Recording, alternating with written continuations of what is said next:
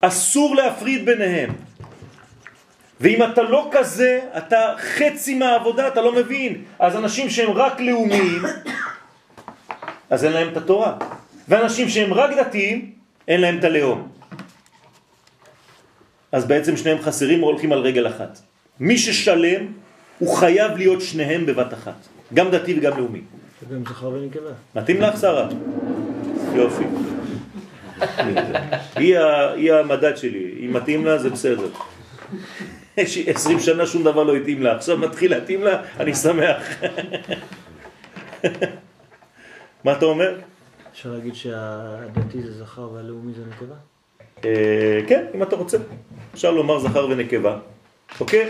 זאת אומרת שזה הבניין. אסור להפריד ביניהם.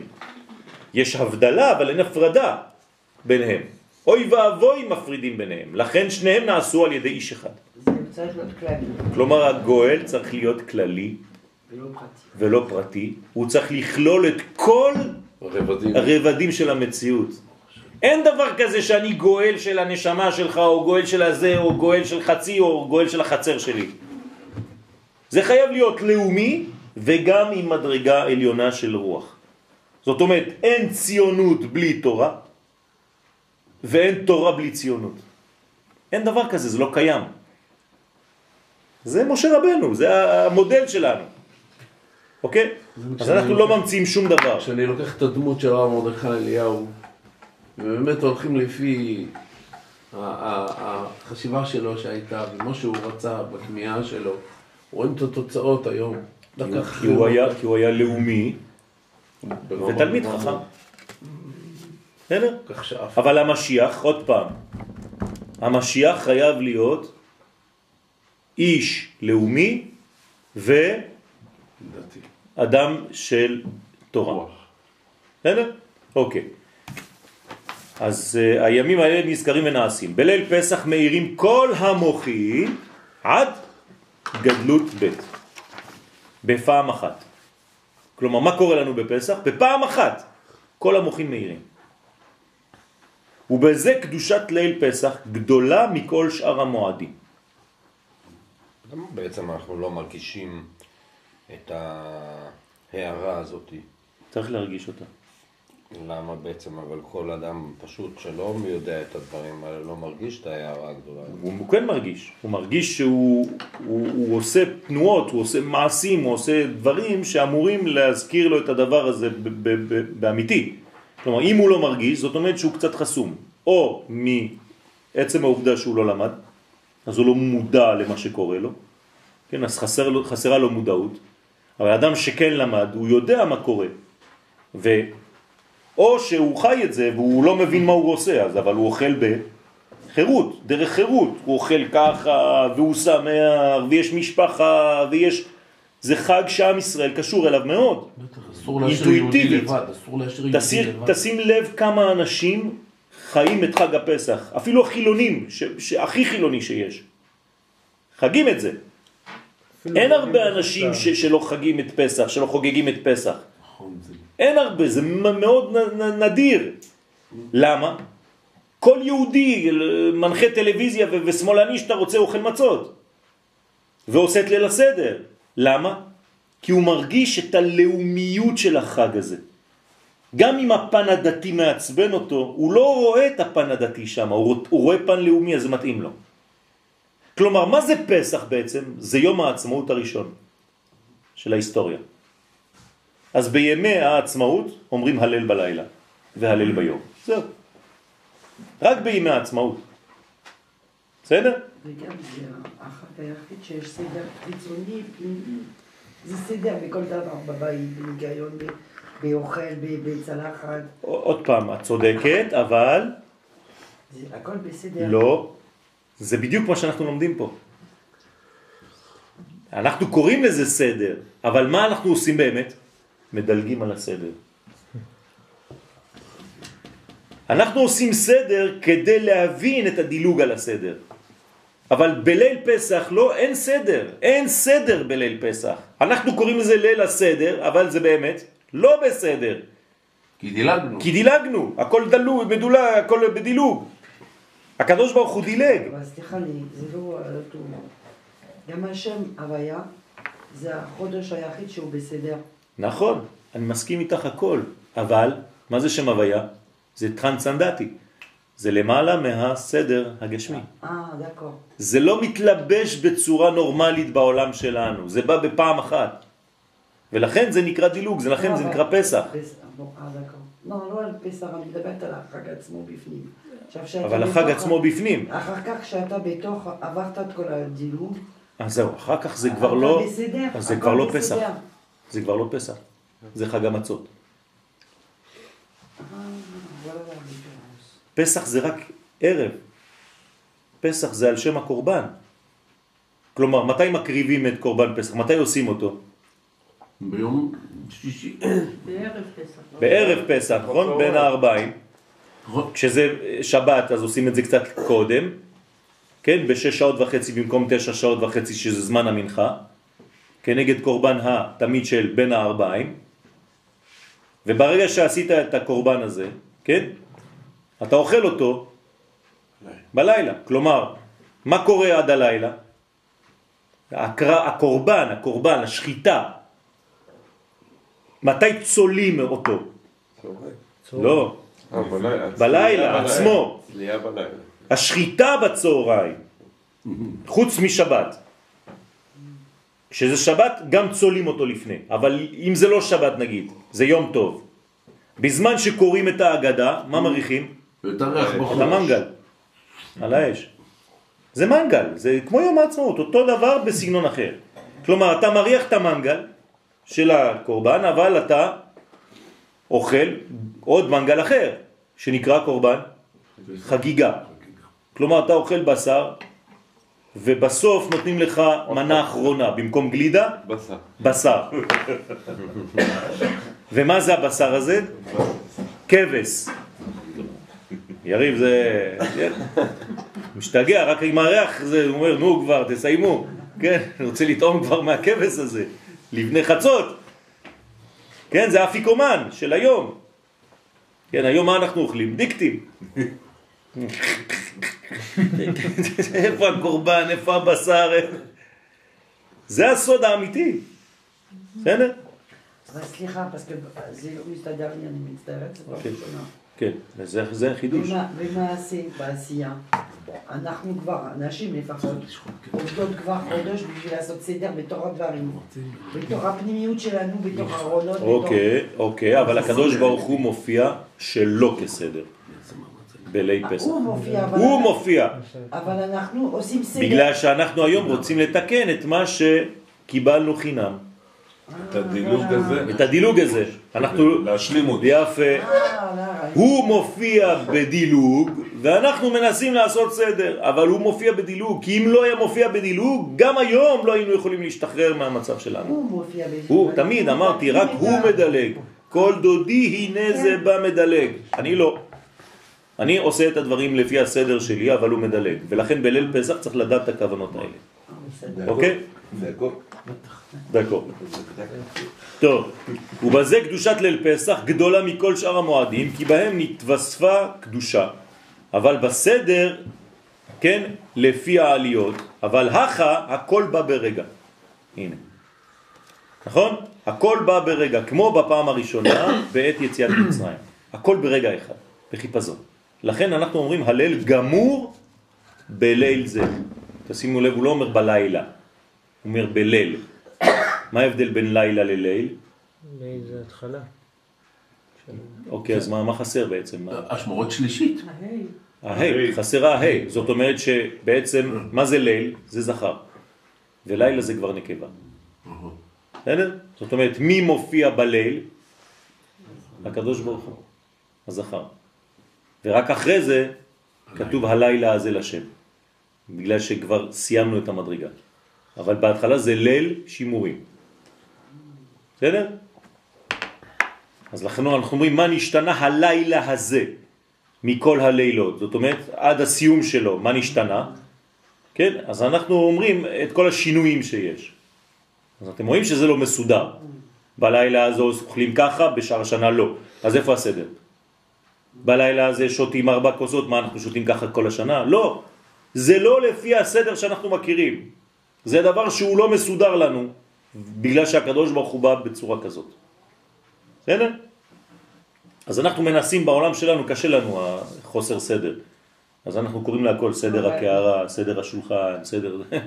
מרגיע אותנו קצת. אבל חודש לפני הלילה הזאת, אנחנו עושים סדר, דווקא חיים בשביל לסדר. כן, תמיד, כל החיים שלנו זה כדי לסדר. כן, אבל- אבל צריך לדעת שהקדוש ברוך הוא מופיע, הוא, הוא, שלא- בסדר.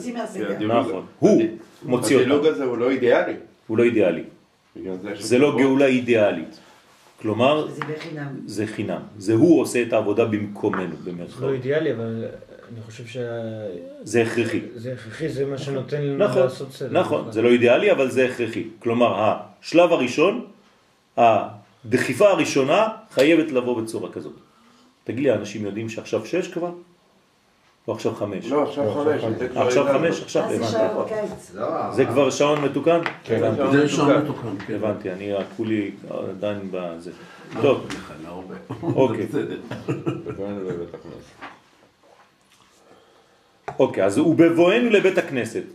עכשיו, הרב מסביר לנו איך זה קורה. עכשיו אנחנו כאילו יום שישי בערב, ערב פסח, בעזרת השם. כשאנחנו באים לבית הכנסת, ערבית, נכון? השנה זה שבת, כן. באים כל המוחין דגדלות א'. מה קורה בבית כנסת? איפה אנחנו פה? פה. תשימו לב, אנחנו כבר לא בקטנות א', לא באים לבית הכנסת בקטנות. באים לבית הכנסת זה כבר קטנות א', גדלות. סליחה, גדלות א', אוקיי? איך אני יודע שזה גדלות א'? אומר הלל. אני אומר הלל. אי אפשר לומר הלל בקטנות. אומרים הלל רק בגדלות. עכשיו, אני לא יודע אם זה גדלות א', גדלות ב', בינתיים זה המינימום, זה גדלות א'. ובאומרנו את ההלל באים אותם לידי גדלות ב'. זאת אומרת, מה זה ההלל? כבר דילוג, זה גדלות ב' כבר. כלומר, כשהגעתי לבית הכנסת, נכנסתי, אני בגדלות א'. ההלל כמה זה אחרי שנכנסתי לבית הכנסת? זה זה הלל גדול. לא הרבה, כן? הלל שלם, זה הלל. אנחנו כבר בגדלות ב', זה הלל. בבית הכנסת כבר. אין קטנות. תשים לב, אנחנו דילגנו על הקטנויות, אוקיי? ואומרים אותו גמור, כי גם המוחין הם גמורים. זאת אומרת, בתוך בית הכנסת הכל כבר נגמר. עכשיו, מה קורה? אני חוזר הביתה. יצאתי מבית כנסת. אתה גדול, אתה גדלות ב... אוקיי, אבל הכל מסתלק. מהבית של, מהבית כנסת לבית שלי, עוד פעם אני צריך לחזור על הכל בבית. דווקא חשבתי ההפך. הנה, תראה מה כתוב. ואחר כך, מסתלקים וחוזרים על ידי הסדר. למה? למה? שאלה טובה. למה? להפך, אתה צריך לצאת עם תחושה כל כך טובה אחרי שיצאת. אה, בסדר, אתה יוצא, אתה הרווחת, מה שהיה בבית הכנסת נשאר לך. נכון. אבל המצב הזה בעולם משתנה. אתה קנית את המדרגה הזאת, אבל בעולם זה משתנה. אתה יוצא מבית הכנסת, חוזר הביתה, ואתה צריך לעשות עכשיו את כל הסדר מחדש. כאילו אתה... למה? עשית ריסט בחוץ. עכשיו אני מבין למה ההלכה אומרת שאישה. צריכה להגיד הלל וברכה לפני הסדר. נכון. ככה אומרת ההלכה. נכון. כי גם כן, בשביל לא לפספס... יפה מאוד, אם. לא, יש לה רק עלייה אחת. נכון. ואנחנו יש לנו שתי עליות. זאת אומרת, צריך להשלים את, את ההלל השלם של התפילה, ואחרי זה עוד פעם להשלים את הגדלות בתוך הסדר של פסח בבית. אז היא יכולה גם להגיד את זה בבית? לא יכול- לא יכולה, חייבת. חייבת. בברכה. זה חוזר אה, בברכה? היא. יכולה אפילו לא לבד. לבד זה בבית. מה שאמרת פעם שעברה, שכחת אשריך. שהאישה יולדת. כן, בשביל אז, למצוא את הזכר נכון, זה. נכון, זאת אומרת שאנחנו, נכון, זאת אומרת שבעצם קיבלנו מדרגה אחת. בתפילה, עכשיו אנחנו בעצם עוברים ממצב של אחור למצב של פנים, ואז חוזרים על כל התהליך. אוקיי? וחוזרים על ידי הסדר. ובסדר באות כל המדרגות המוחין בזעיר אנפין, אותו דבר. כי זה, בעצם איפה נכנסים המוחין? למי זה נכנס המוחין כשאנחנו אומרים גדלות א', גדלות ב', גדלות א', גדלות ב'? וזה. בזה. כל זה זה בתוך הראש של זעיר אנפין. בסדר? זה הראש של זעיר אנפין. אז המדרגות חוזרות, כל המדרגה הזאת חוזרת בסדר בבית. ונשארים בו עכשיו הפעם, ברגע שקנית את זה בסדר פסח, כמה זמן זה נשאר? יום. כל היום. יום. זה רק יום אחד. כלומר, הנה, כל השנה זה שבת. נכון. זאת אומרת, עד מוצאי שבת נשארים בנו המוחים כמו שקיבלנו אותם בליל שבת לפי הסדר. אז אני חוזר. בבואנו לבית הכנסת, ערבית, באים כל המוחים בגדלות א', כשאומרים את ההלל באים גם גדלות ב', ואומרים את ההלל גמור, כי גם המוחים הם גמורים. ואחר כך אותם מוחים מסתלקים וחוזרים בסדר, על ידי הסדר, ובסדר באות כל המדרגות המוחין בזעיר אנפין, ונשארים בו כל היום הראשון, ואחר כך מסתלקים. כלומר, איך אני יודע שהם מסתלקים? האם אני אומר הלל ביום השני, כלומר בכל המועד? אתה אומר חצי. זה, זה לא הלל, נכון? נכון. למה? כי הסתלקו המוחים. זאת אומרת, כל פעם שאנחנו כל השנה עושים הלל שלם, זה מוחים. יום שיש מוחים. יפה בגדלות. מאוד, נכון. זה הסוד. ואז זה חוזר רק בשבועות. עכשיו, כשזה. זה שבשבת... זה- יש נותן לנו. בוודאי, אבל כבר לא פסח. נקרא שבת בעצמו. בתוך כלומר, השנה גם ה... איך קוראים להם? הקראים? הקראים כן, סופרים את העומר. כמונו. כן. שמו. כלומר, כל עם ישראל היום באותה מדרגה. אין מחלוקת. למה? כי הם אומרים שזה רק ממוצאי השבת, כמו שכתוב בפסוק. כן. כאילו ספרתם לכם ממחורת השבת, והשנה זה שבת, אז ממחורת השבת גם אנחנו נספור. אז פעם ראשונה, אנחנו בסדר. אבל הם שוחטים. כמה זמן לא היה לנו שבת ופסח? אמרת, אמרת לנו. עשר. 14 שנה. 14 14 שנה והשנה, בעשור הזה בעשור זה הזה, יהיה חמש. חמש. לא. בעשור הזה יהיה חמש. לא, שנה שעברה היה מוצאי שבת. מוצאי שבת. כל השבוע כן. עשינו. סעודה שלישית. ונכנסנו כבר לפסח. בסעודה שלישית, לא לשכוח. יום כיפור גם היה יוצא אותו שנה שעברה. מה? בסדר, זה לא, זה לא אותו- לא לא אותו דבר בכלל. לא, כי אני מתבלבל עם כיפור, כי כיפור באמת יצא איזה... כן, בסדר, אבל זה לא פסח. פסח. לא יצא אותו דבר בכלל. הפסח הזה מיוחד, זה קורה ממש נדיר מאוד, אבל בעשור הזה יהיה לנו חמש פעמים אותו דבר. כלומר, יש לנו חמש פסח כמו זה. בעשר שנים שלנו עכשיו. זה סוף הגאולה. זה הרבה. כן, זה המון. המון. כן, זה אומר שכל פעם, לפי השיעור שעבר, הפ- כל פעם בונים מלכות. נכון. כל פעם בונים מלכות מחדש. זה אומר, פה ביומיים בונים פעמיים את המלכות. זה- איזה מדרגות זה פה.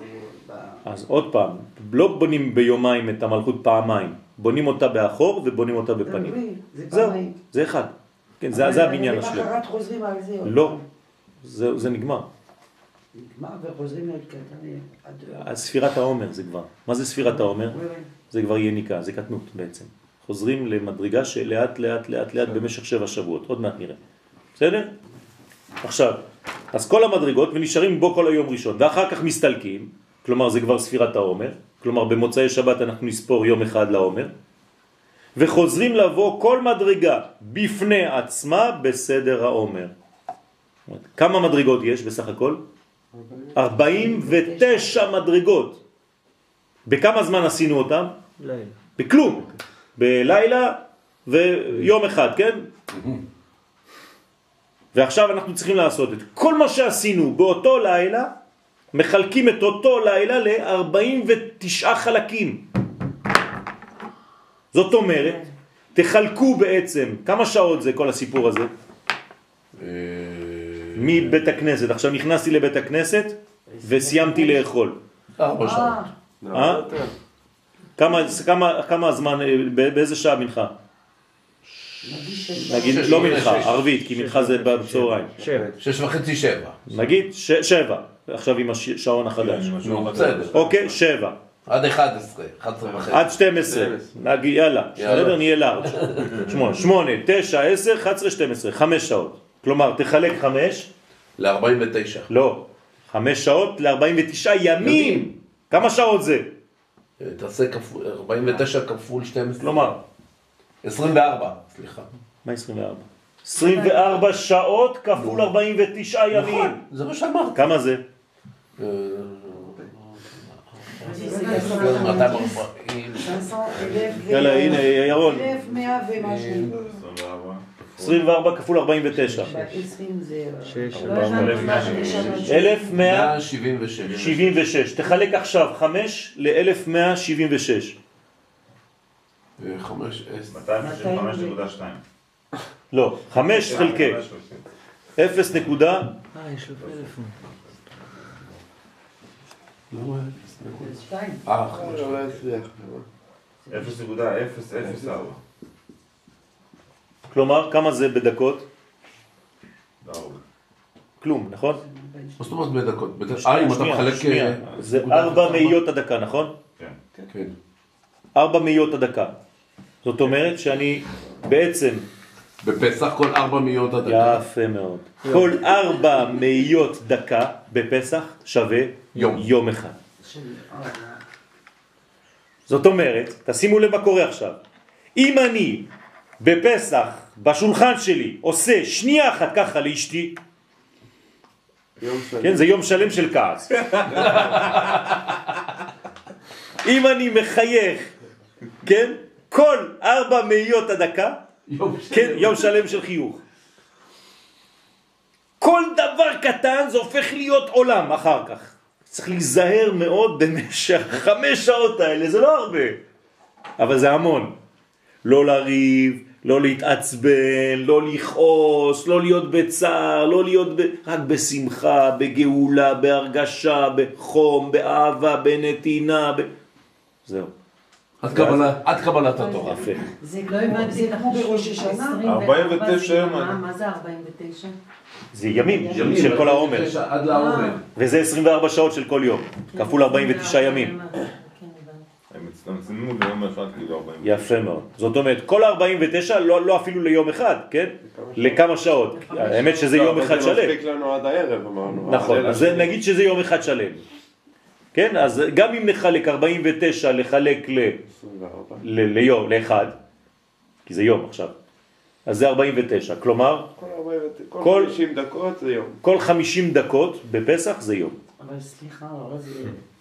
אז כמו שאתה אומר עכשיו, שמעתי את זה יומיים של ראש השנה. נכון, אבל פה זה בחמש שעות. נכון. זה אומר, זה יותר, זה plus זה קונסנטרé. מצומצם, כי אנחנו כבר התחלנו את השנה. אה. אז אנחנו עכשיו לוקחים חלק ועוד פעם. כן, זה כמו בראש חודש, בראש חודש נמצא כל החודש. אז אפשר לעשות את החישוב הזה, אבל פה, רק כדי להמחיש לכם עשיתי את זה, בסדר?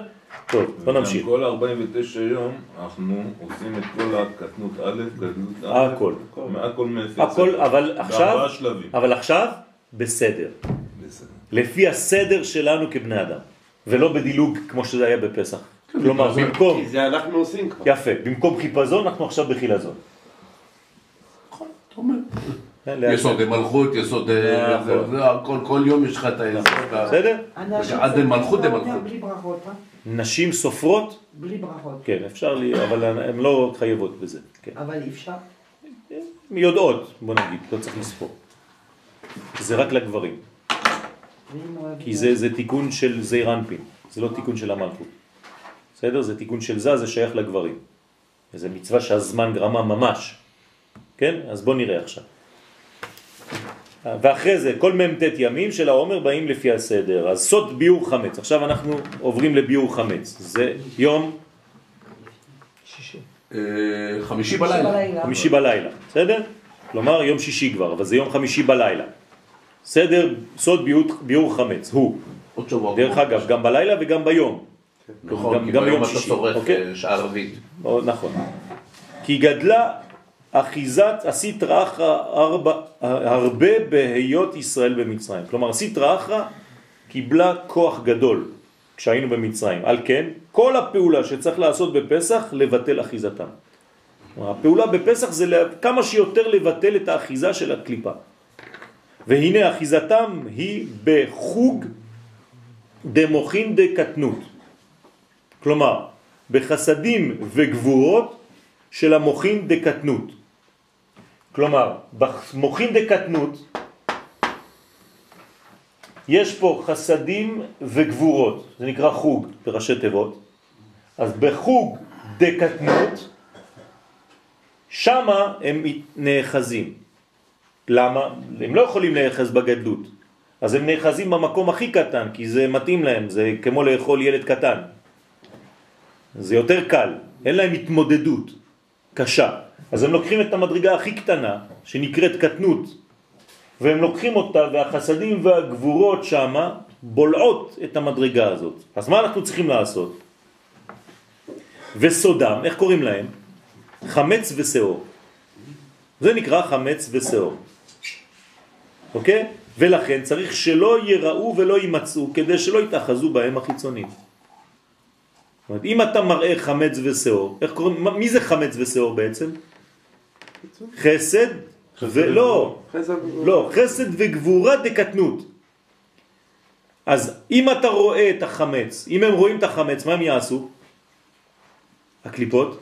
עוד פעם יאחזו. אז מה אנחנו עושים? כדי שלא יתאחזו אנחנו גורמים להם שלא יראו כלום.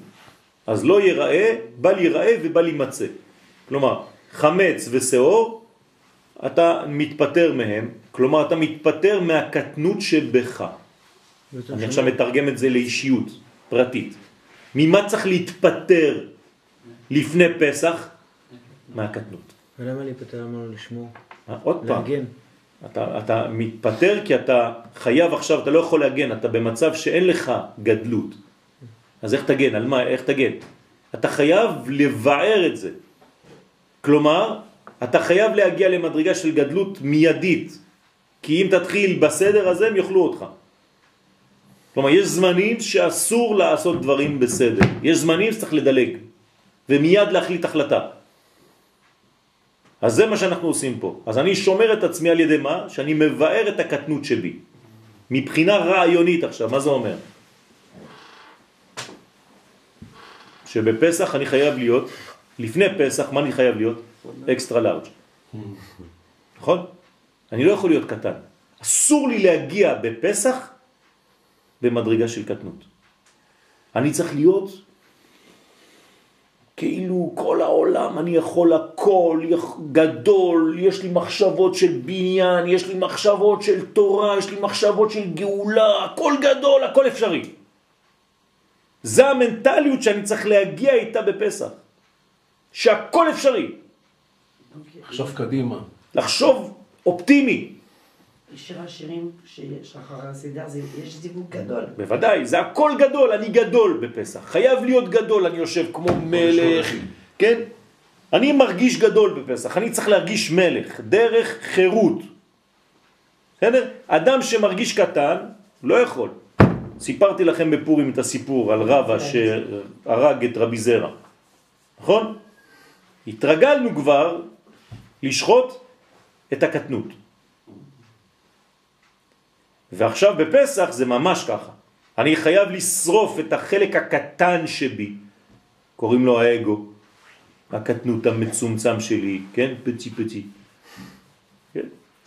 אז חייב לשרוף את זה לפני שאני ניגש לפסח. כלומר, בפסח אני בא גדול.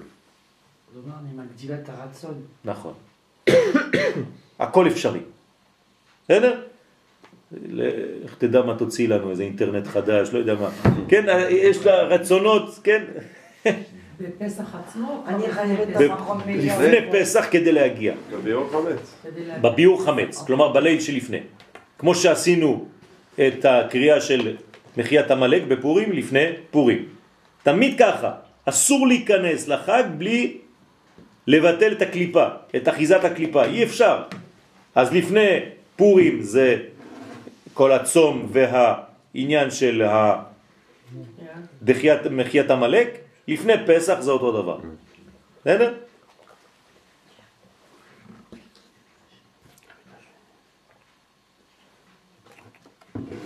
אוקיי, כדי שלא יתאחזו בהם החיצונים, אלא המצה תהיה שהיא סוד, מה זה חוב? חוכמה ובינה. חוב. מקודם זה היה חוג. לא צריך חוג. חוג זה חסד וגבורה. אז מה צריך? חוב, חוכמה ובינה. כלומר, אני חייב להיות במדרגה של גדלות. כי מה זה חסדים וגבורות? זה קטנות, זה עדיין קטן, זה בקומת הגוף. אבל חוכמה ובינה זה בחוכמת הראש. אז מי נותן לי את החוכמה והבינה? המצה. בסדר? כלומר, התפטרתי מהחמץ ומהשאור, ועכשיו אני צריך לאכול משהו אחר, יותר גבוה, וזה נקרא מצה. כן, אבל בגלל גם שהיא לא... היא לא מתפט... אני קודם כל עשיתי את עצמי. נכון, נכון. זה ההתפטרות מהאגו, זה שריפת האגו. זה, המצה היא בחוב של קטנות א'? לא, לא. המצה היא בחוב. בחוכמה ובינה של הגדול, גדלות, גדלות. לא בחוב. שבהם החיצונים אינם אוחזים כלל. אין אחיזה בחוכמה ובינה. זה החטא וההי. נכון, ובליל י"ד בודקים את החמץ כמו שציוו חז"ל, כן, לאור הנר, כלומר איזה יום זה יהיה? חמישי בלילה, נכון? ומניחים קודם הבדיקה עשר פתיתי חמץ שלא יהיה לבטלה. כנגד עשר בחינות של קליפה, זה לא רק שלא יהיה לבטלה, נכון, כן. זה מזכיר לנו את עשר הקליפות שאני עכשיו שורף. קודם כל מוצא אותם. כלומר, כל פעם שאני מוצא חלק מהלחם, פתית לחם, זיהית אז את ה... קודם כל תעשה אותה פחות מכזית, שגם אם שכחת אותה, היא בטלה. שאתה לא מוצא אותה, לפעמים הילדים משגעים אותך, מכניסים לך את זה במקום, לא יודע, כן, שעתיים איפה, לא יודע איפה שמתי אותו. כן, איזה ילד קטן, נותנים להם להחביא דברים, ההוא לא יודע, שם את זה בטרקטור שלו הקטן של הזה, הם עושים רשימה. כן, כן, רש- רשימה. זה, זה כבר בסדר, בסדר הטוב. המשפחות בלי עין הרע עם איזה 20 ילדים, כל אחד רץ ממקום למקום, אתה לא יודע איפה, מי נגד מי, כן? אז עשר פתיתי חמץ כנגד עשר בחינות של קליפה. אז כל פעם שאתה מוצא אחד, מה אתה עושה? אתה אתה מכוון על קליפה אחת שהיא נעלמה. זהו, תפסת אותה עכשיו, היא ביד שלך. בוא, בוא, בוא, בוא, הנה, קליפה, הופ, טק, תחת חסותי עכשיו, עוד מעט אני שורף אותך. סליחה, יש לי שאלה. למה ב- בעניין הזה דווקא של העשר, כן. לא עושים את הקטורת? מה, זאת אומרת? פתאום זה בשביל מה הקטורת? אני יודעת שקטורת זה נגד... קטורת זה חיבור. פה אנחנו, אה, קטורת זה לחבר, לקשור. זה לא מעיף את ה... כן, זה, זה גם מעיף, אבל זה לא, זה לא העניין עכשיו. העניין עכשיו זה קודם כל לזהות את המקומות ולתפוס אותם. אבל כן מתקדמים עם מה? מה צריך יהיה בקערה שאני הולך לחפש? מלח. חייב שיהיה מלח. כלומר, לא הולכים לחפש את הלחם עם פנס בלבד. צריך שתהיה לי קערה ביד שיש בה מלח. אותם אותיות מ"ל"ח. ואז אני שם את ה... למה המלח הזה הוא נגד הקליפה. כן, הזקנות היו זורקות מלח בכל מיני מקומות, כן? המרוקאים, כדי ל... ל- ל- שלא יהיה מריבות. שלא יהיה מריבות בבית. בפינות של הבית. בפינות של הבית. החתנים היו כן. שמים להם בתוך עושים הכיס. ככה ועושים כל מיני דברים, אני יודע, אני זוכר כבר את הזקנות של אז. ירון, אתה בטח, אה, לא, שם במרוקאים פחות. טוב, אז ככה היו זורקים את זה במלח בצדדים. אז פה צריך שיהיה מלח על ה... בק- בקערה ואתה מוצא כל פעם אתה מתקן קליפה אחת. אוקיי? ויש שמניחים י"א כנגד י"א ארורים, ויש ששמים 11, לא 10, כנגד 11 כללות. זה הקטורת. כן? ואלו שמשימים לבערם, כי ויכוון לבאר הקליפה מן העולם. כלומר, כל הרעיון פה זה רק מחשבה אחת, לבאר את כל הקליפה מהעולם. אתה מוציא את הקליפה מכל החלקים של הבית שלך. בגלל זה כשאומרים את. השם ייחוד, אז אתה אומר ממש. נכון. אינני בא לבאר וזה, כן. זה תיקון מאוד חשוב. אז זה לא כאילו אתה עכשיו אה, מצאת ספירות קדושות. לא, ממש לא, לא. זה להפך, אתה עכשיו מוצא את כל הרע, שכל האנרגיה של הרע של הבית התחברה בתוך החלקים האלה של הלחם. כלומר, כשאתה תופס את החלקים האלה, זה כאילו שדה מגנטי שקלט את כל הרע שיש בבית. סליחה, זה טיהור של הבית. זה כמו ים המלח? כן. כן, זה, זה סוד של המלח, המלח יש לו את, ה, את העניין הזה, את הכוח הזה. הנמוך, נכון. נכון, נכון. אז הבנתם? כשאת אומרת נמוך, צריך להגיד נמוך כמו ים המלח. כן, אם לא זה לא עובד. זה צריך קול נמוך. אה. לא סתם, זה רגיל, שיר. טוב. זה גוליית, גוליית. טוב. אז עניין ארבע כוסות, כן? הוא כי לאה עומדת מחוץ לזעיר אנפין. פניה באחוריו כידוע. כלומר, איפה עומדת לאה ביחס לזה? הפנים שלה מסתכלות, מסתכלים על העורף שלו. כלומר, זה זעיר אנפין, הוא מסתכל לצד הזה, זה זה, ולאה היא ככה. כן. היא מסתכלת על העורף שלו. אוקיי? זה סוד, עמידה. היא עומדת מחוץ לזה, פניה באחוריו כידוע, ונמצאים האחוריים שלה לצד חוץ. כלומר, האחוריים שלה חשופים. חשופים. אין משהו ששומר מאחורה, נכון? ומשם יונקים הרבה חיצונים. למה? כי ברגע שהיא מסתכלת עליו, פה היא חשופה, פה היא ערומה מאחורה. אז כל החיצונים מנסים לחדור אליה, כן, מהצד האחורי שלה. סליחה, יש לי שאלה שבכלל זה... אני כל פעם חשבתי שרחל ולאה, שתי הבילה וזלפה, דווקא הם לא מופיעים בספירות ומהם יוצאים... חשבתי שהם שומרים על הגב שלהם. לא, לא, הם, הם במדרגה של, של תחתונה, כלומר בחלק התחתון של כל אחת, אבל זה לא, לא העניין עכשיו. אה, ולכן בליל פסח שכוונתנו להסיר מן הקליפות כל יניקתם, על כן צריך לבטל מציאות פרצוף לאה. אין לאה. כלומר, מה אני עושה בפסח? אני קושר את לאה עם מי? עם רחל. אסור לי להיות במצב כזה בפסח. אז אני מכליל בעצם את לאה עם רחל, ורחל איך היא עומדת? עם פנים החוצה. אחור באחור, כלומר ככה. כלומר, רחל בלעה את לאה. בפסח, וכל המציאות זה בעצם, זה אירנפין עם רחל ולא עם לאה. אוקיי? כדי שלא תהיה שליטה לחיצונים. אז עכשיו, אם החיצונים רוצים לבוא, מה הם רואים מכל הצדדים? פנים. אוקיי? זה השלב הראשון. לכן, לבטל מציאות פרצוף לאה ותהיה נכלל ברחל. לבלתי ינקו מהם החיצונים, והאורות הללו, האלו, עוברים דרך הגרון דזעיר אנפין, כן, אנחנו חוזרים לפה, איפה רחל פה? פה, נכון? זה הראש של רחל, ביחס לזעיר אנפין. אתם מסכימים או לא? זאת אומרת, שאם רחל עומדת פה בעצם, אז הנה, שומרת.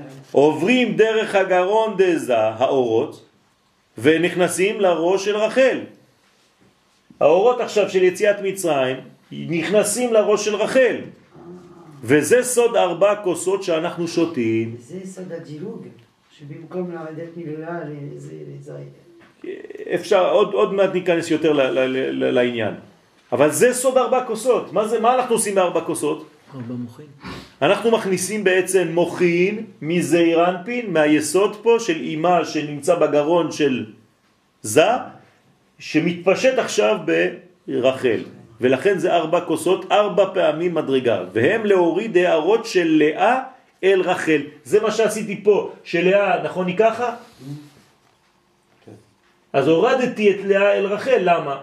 כי אם אני אצייר לכם את הציור כמו שצריך באמת, פה עשיתי לכם קיצור דרך, אבל הציור הוא כזה, יש לנו את זה שמסתכל לכאן, הוא גדול, יש לנו את לאה שהיא ככה, ופה מתחילה רחל, רחל מתחילה בחזה, אז היא פה. הבנתם? זה לאה, זה רחל וזה זה. זאת אומרת שבמצב כזה יש אחיזה לחיצונים, אז אסור לי. אז מה היא עושה לאה? היא יורדת לתוך רחל, היא נכנסת בתוכה, אז זה בעצם ככה. אוקיי? רחל- עכשיו לאה- לאה פה. לאה יורדת לרחל. לאה יורדת לרחל. ואז בעצם שתיהן, איפה הן נמצאות עכשיו? פה. כלומר, עכשיו מה יש לי פה? לאה ורחל. וארבע כוסות שאני שותה, אני מעביר מהפה שלי ארבע פעמים, זה יורד לראש של שתיהן. אני בונה עכשיו את הראש של המלכות. בסדר? בואו נחזור לטקסט. אז ארבע כוסות שאנחנו שותים הם להוריד הערות של לאה אל רחל קודם כל, וכשמגיעים עד הפה, שם בוקעים ויוצאים ועושים אור מקיף אל רחל. כן או לא? זאת אומרת שברגע שהמדרגה הזאת מגיעה לפה, מה זה עושה? או, זה, מגן, זה מגן, זה חייב שיהיה אור מקיף עכשיו, לשתיהם אם לא יש אחיזה. אבל הם בצורה של שמירה פה. מה זאת אומרת בצורה של שמירה? נכון, נכון. אז זאת אומרת, מה אני צריך לעשות עכשיו? ברגע ש... לעטוף אותם. לעטוף אותם. ומי עוטף את זה? אור מקיף. הארבע כוסות של היין שאני שותה. שאני שותה, אני בעצם מוריד את לאה לרחל, ואז יש שמירה של אור מקיף שזה עובר דרך הפה. אז הפה עכשיו הופך להיות פה של שמירה. פה, סך. זה הפסח. סך זה בעצם חיים ושמירה. בסדר? במילה פסח יש את המילה חס. מה זה חס בעברית? אה, שומר. שומר. שומר על.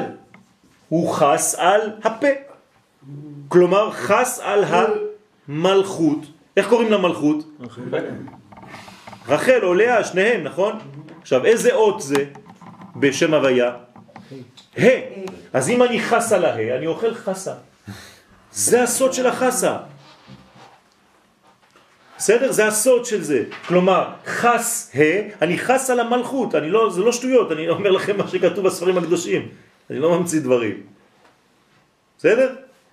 ולכן אומרים לנו שהמרור, מה זה? חסה.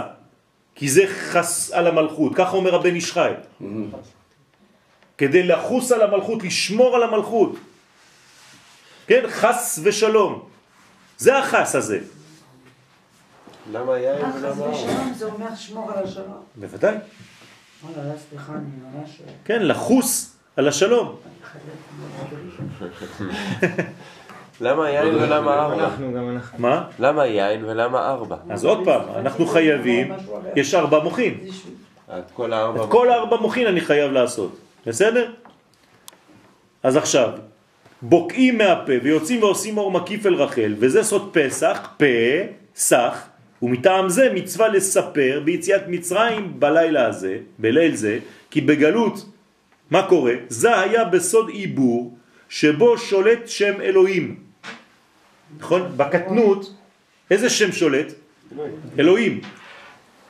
אז מה זה השם אלוהים? אבל אינו שלם גם כן כי הוא בסוד אילם.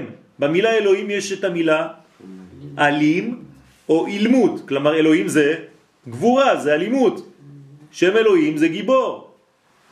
ויש בו את האותיות אילם לבד. למה הוא אילם? נעלמתי דומיה. כי אין מוחין. מה זה דומיה בעברית? שקט. לעמוד דום. דום. נכון? אז מה זה דקה דומיה, נכון? כשיש זכר לחללי צה"ל או בשואה, יש לכם צפירה, כולם עומדים דקה דומיה, כי זה דום יודקה, אין מוחין. זה כאילו אין מוחין. זה דקה דומיה, זה נקרא דומיה. לכן אם אין מוחין, אין דיבור, אי אפשר לדבר. כלומר, בלי מוחין אין דיבור. הבנתם? עכשיו, אם יש לי מוחין, אז הפה מתחיל להיפתח. כלומר, לפני פסח אני אילם, תוך כדי שאני מקבל מוחין דגדלות, אני הופך להיות מדבר. זאת אומרת, איך אני רואה אם בן אדם קיבל מוחין בפסח? הוא מדבר הרבה. לא יותר מדי. כן? כל המרבה לספר, הרי זה משובח. מי זה זה? אותו אדם. מראה שהוא משובח. כלומר שהוא קיבל מוחין דגדלות. ואם הוא אילם, זה לא טוב, זאת אומרת שהוא עדיין בשם אלוהים. בשם אלוהים זה קטנות. זה עיבור. ולכן, כן. מה, אתה כבר בפסח. לא, מה אתה אומר שאלוהים זה קטנות ואלוהים זה גבור- זה גבורה, זה כוח, זה זה- כן, אבל זה זה קטנות. זה קטנות. זה קטנות. אם אין שם הוויה. בתוך השם אלוהים, אז אלוהים זה רק הטבע.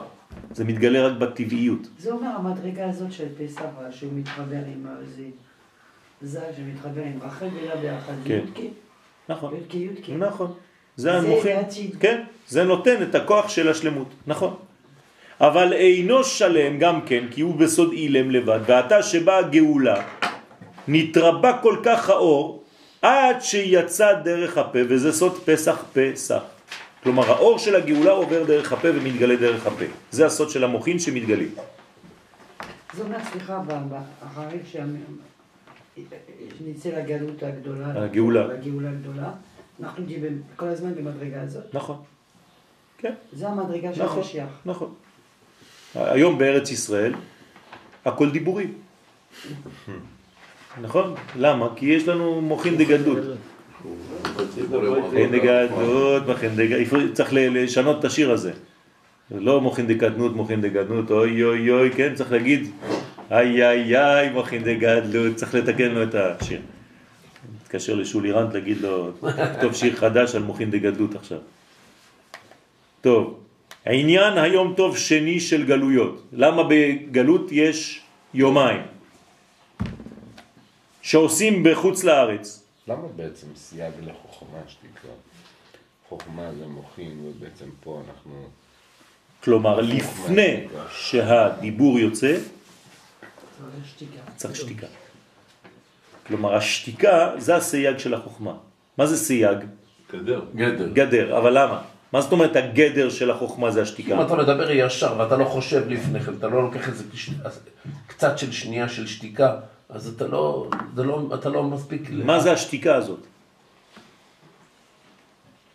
אני ש- אמרתי את זה יום שני, לא, אני אשתוק.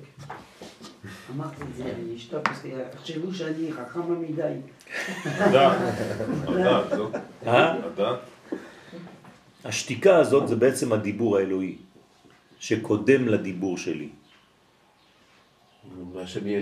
אז כשהקדוש ברוך הוא בעצם, כשאני שותק, אני אמור לשמוע, כן, בלי שום רעש, את מה שקודם לכל האמירות שתבואנה אחר כך. זה הסייג לחוכמה, שתיקה. זאת אומרת, מה הפה שלי ידבר בעצם? מה שהוא שמע בשקט. כלומר, רק אם שמעת והקשבת לשקט שקדם, אז אתה בעצם מדבר בחוכמה. אבל אם אתה מתפרץ ואין לך את השתיקה הזאת כגדר לחוכמה שלך, אתה לא מדבר מחוכמה, אתה מדבר מהתפרצויות. זה לא החוכמה האמיתית. כלומר, חייב לפני שאתה מדבר להיות במדרגה של שקט. כלומר, אתה לא יכול להופיע בדיבור אם לא קדם לו שקט. או, אני אומר את זה במילים אחרות, אתה לא יכול לדבר, לבוא אל הדיבור, אם לא באת ממדרגה, ממנגנון, ממגמה של שקט. כלומר, אל תדבר בזמן שאתה עצבני. אתה צריך לבוא כשאתה מדבר ממדרגה של רוגע. אתה לא חייב לענות מיד. אז עכשיו מישהו אמר לך משהו שעצבן אותך. אם אתה עונה עכשיו, לא עשית סייג לחוכמה שתיקה, מה אתה תדבר? דברים מהבטן. אז עכשיו נעלבת, נגיד הוא אמר לך משהו, היא אמרה לך משהו, הוא הזה, אל תענה מיד. תקשיב קודם כל לקול הפנימי האלוהי, ואז תענה בשקט ובצורה הרבה יותר רגועה, ואתה תסדר את כל העניין. אם לא, זה בטן נגד בטן, אש. אש נגד אש, כי זה לא בכלל מהחוכמה. וזה מה שהיה גם במצרים, שהיינו שקטים שקטים תקופה ארוכה, ואז יצאנו בגדלות. כן. ואנחנו את נכון, הפסח. נכון. זה, זה, זה מה שקורה לעם ישראל בזמן הגאולה. בזמן הגלות עם ישראל אילם. עם ישראל לא שומעים אותו בגלות. לא שומעים את עם ישראל בגלות. מתי שומעים את עם ישראל? כשהוא חוזר לארצו. אז כל הטלוויזיות בעולם וכל הרדיו מדברים רק על ישראל. אין להם בעיות משלהם. אין, רק ישראל. רק ישראל. שיעורים כאלה צריכים ללמד ילדים בתיכון, ואז הם יסתכלו על כל... בוודאי, בוודאי. לכן אני אומר שהכל פה עניין של חינוך. זה לא סתם לימוד, זה חינוך. של דור חדש. כן, בליל הסדר, לא, לא חרץ כלב לשונו, והיה דם. רבי נחמן אומר להפוך את הדם לדום נכון, לפני קבלת המוחים. נכון. זאת אומרת שאתה חייב לשתוק לפני שאתה מדבר. אתה חייב לעמוד דום לפני שאתה פותח את הפה. לפני שאתה מרגיש בנוח. בסדר? כלומר, אל תדבר מתוך חוסר שיווי משקל. תדבר מתוך שקט.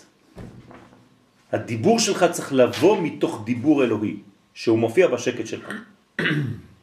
רק אם אתה שומע את הדיבור האלוהי שמופיע רק כשאתה שותק, זה לא רק דיבור, זה כל התנהלות. לא חשוב, זה, כשאני אומר דיבור זה, זה, זה, זה גילוי של מדרגה, אוקיי? כל, כל אחד מדבר בשפה שלו. אתה יכול לצייר ולדבר, אתה יכול לכתוב ולדבר, זה נקרא דיבור, כן? כל עשייה, כל פעולה, כל הוצאה, כל גילוי, אם הוא לא מלווה בשקט שקדם לו, אז הוא לא דיבור אמיתי, הוא לא עשייה אמיתית. אבל סליחה, גם מתי אתה שותק, אתה במצב שאתה מקבל. של הקשבה. דוגמה, עכשיו אני שומעת את השיעור. אני- סליחה, למה אני, אל תעשו כמוני, אני לא דיברתי 13 שנים, בסוף אני לא צודקת. אבל אני בשביל להקשיב אותך, להקשיב את השיעור- אני חייבת לשתוק. נכון, ואני אה, מכניסה בפנים. נכון, אם צריכה אני להפנים. באותו זמן, אני לא שומעת כלום. נכון, אז זה אומר, אני בכלי קיבול שאני שותקת. נכון. רק כשאדם שותק הוא בקבלה. אבל אני עוד פעם שותקת 13 שנים. לא צריך, לא, לא ביקשנו יותר מדי. לא. 12. כן? זאת אומרת שרק במצב של המתנה והקשבה אני יכול להקשיב לשני ולהקשיב ל... לרחשי ההוויה, כן, אם אני מתבטא בביטויים של הרב קוק. כן? רק כך אפשר לשמוע את רחשי ההוויה. רק ככה אפשר לשמוע את הדיבור האלוהי הפנימי, שנקרא קול. ואז אני מתחיל לדבר מתוך חוכמה. אבל אם אני מדבר סתם, זה המבורגר, זה לא... כן? סתם. סליחה, כבוד הרב. כשהגעת... עליתי במדרגה, אני רואה. ישמעו אותי. כן. בהתחלה אמרתי לך, אנחנו לא מבטחים, אה, ואני רואה שאתה ממשיך, ואני... באמת, זה בצחוק אמרתי את זה, אם אתם רוצים... אה, שמה? אני ממשיכה אפילו... לא, לא, לא. לא, זה בסדר, אנחנו אה, אה, עד התפילה. אה. בעזרת השם, כי אני לא יכול לגנוב לכם שעה. אסור. אז יגידו לי, גנבת שעה. זה בסדר מבחינתכם? מה, מה זה? עוד רבע שעה, רבע שעה, עוד רבע שעה. הרב, הרב, זה מתוכנן, זה בסדר. לא. עוד לא רבע שעה. ישן בכלל. טוב. אז לכן, משם מתפשט, אז כבר ידעת שיש, בש... עוד פעם, אני חוזר. עניין היום טוב שני של גלויות שעושים בחוץ לארץ הוא, כי כבר ידעת שיש בשכינה שורש וענף. השורש זה איפה? בארץ ישראל. יש לו הנהגה בארץ ישראל, ומשם, מארץ ישראל, מתפשט ענף שיש לו הנהגה בחוץ לארץ. וזה הולך בגלות עם ישראל בכל מקום שהולכים. כלומר, מה הולך לגלות? רק הענף, לא השורש.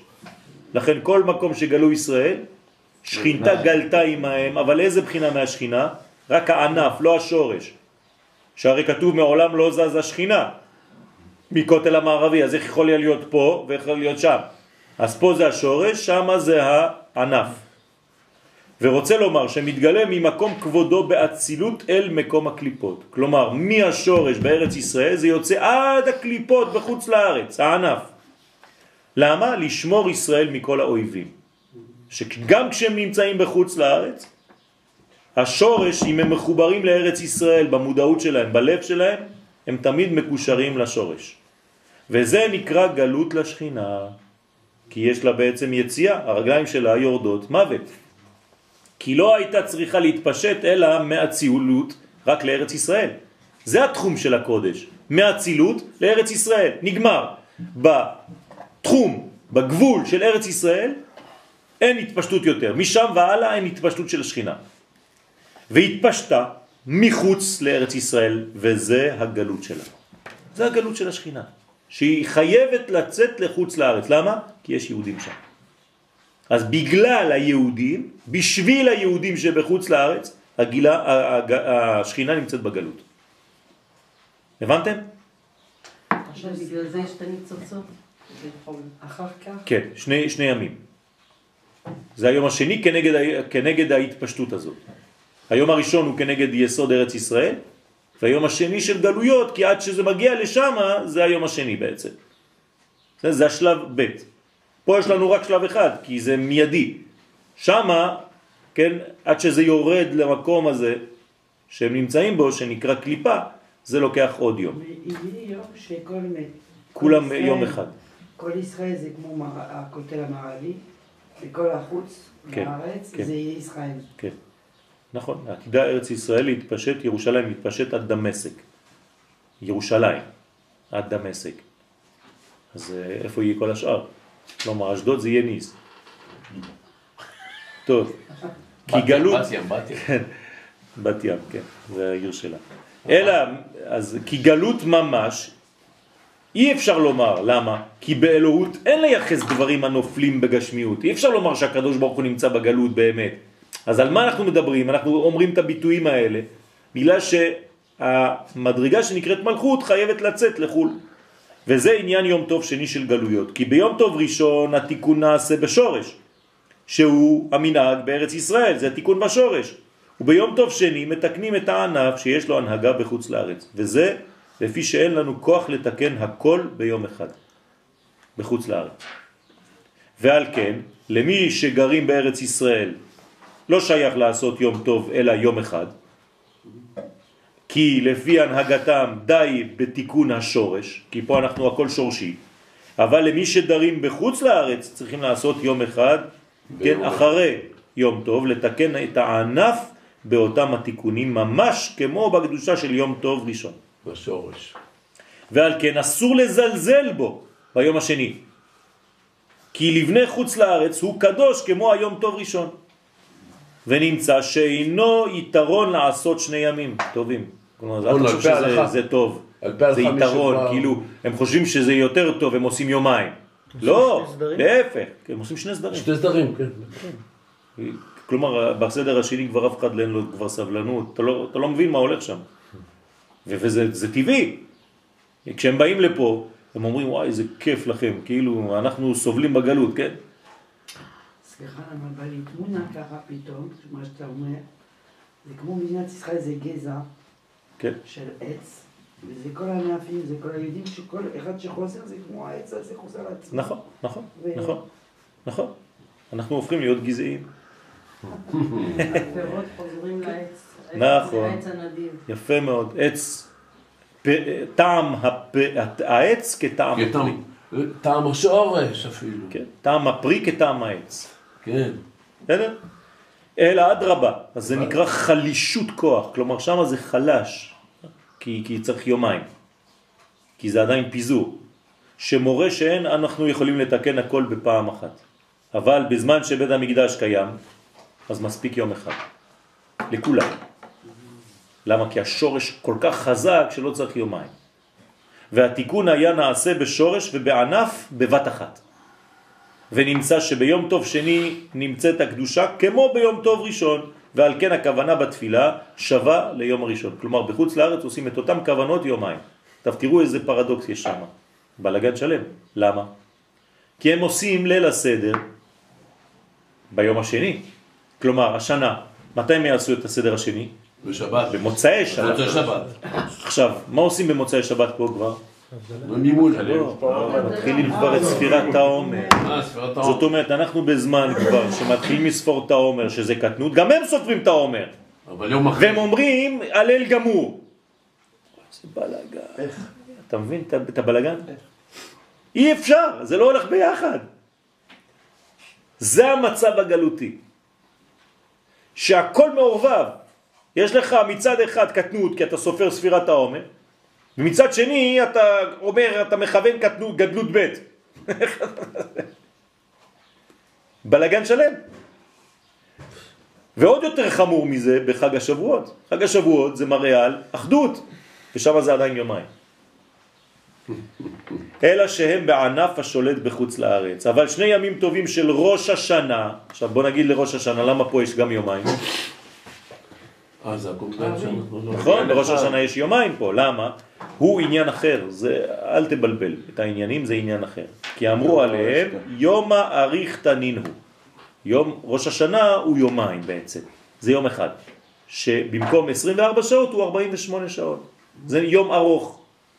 וזה כי התיקון הוא אחד בכל יום, שני הימים האלה. זה תיקון אחד, אבל לוקח לו 48 שעות כדי לעשות. זה שורש של שניים. אלא שאין לנו כוח לתקן את הגוף והנשמה ביום אחד. אם היה לנו כוח היינו עושים רק יום אחד של ראש השנה. אז היום הראשון אנחנו מתקנים את הנשמה והיום השני מתקנים את הגוף. כמו שהיו עושים בזמן בית המקדש. כלומר בבית המקדש, בזמן בית המקדש, כמה זמן זה ראש השנה? יום אחד. אוקיי? לכן עושים יומיים עכשיו, שאין לנו בית המקדש עדיין, וזה נמשך להיותו תיקון גדול.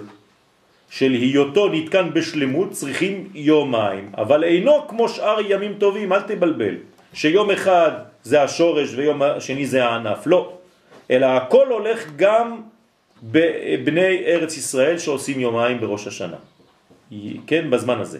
כי דבר זה נוגע גם להם להשלים תיקון היום הראשון, מה שאין כן שאר הימים טובים, שהוא דבר הולך אל הענף, ואין לבני ישראל חלק בדבר הזה. כלומר, בני ישראל עושים רק יום אחד.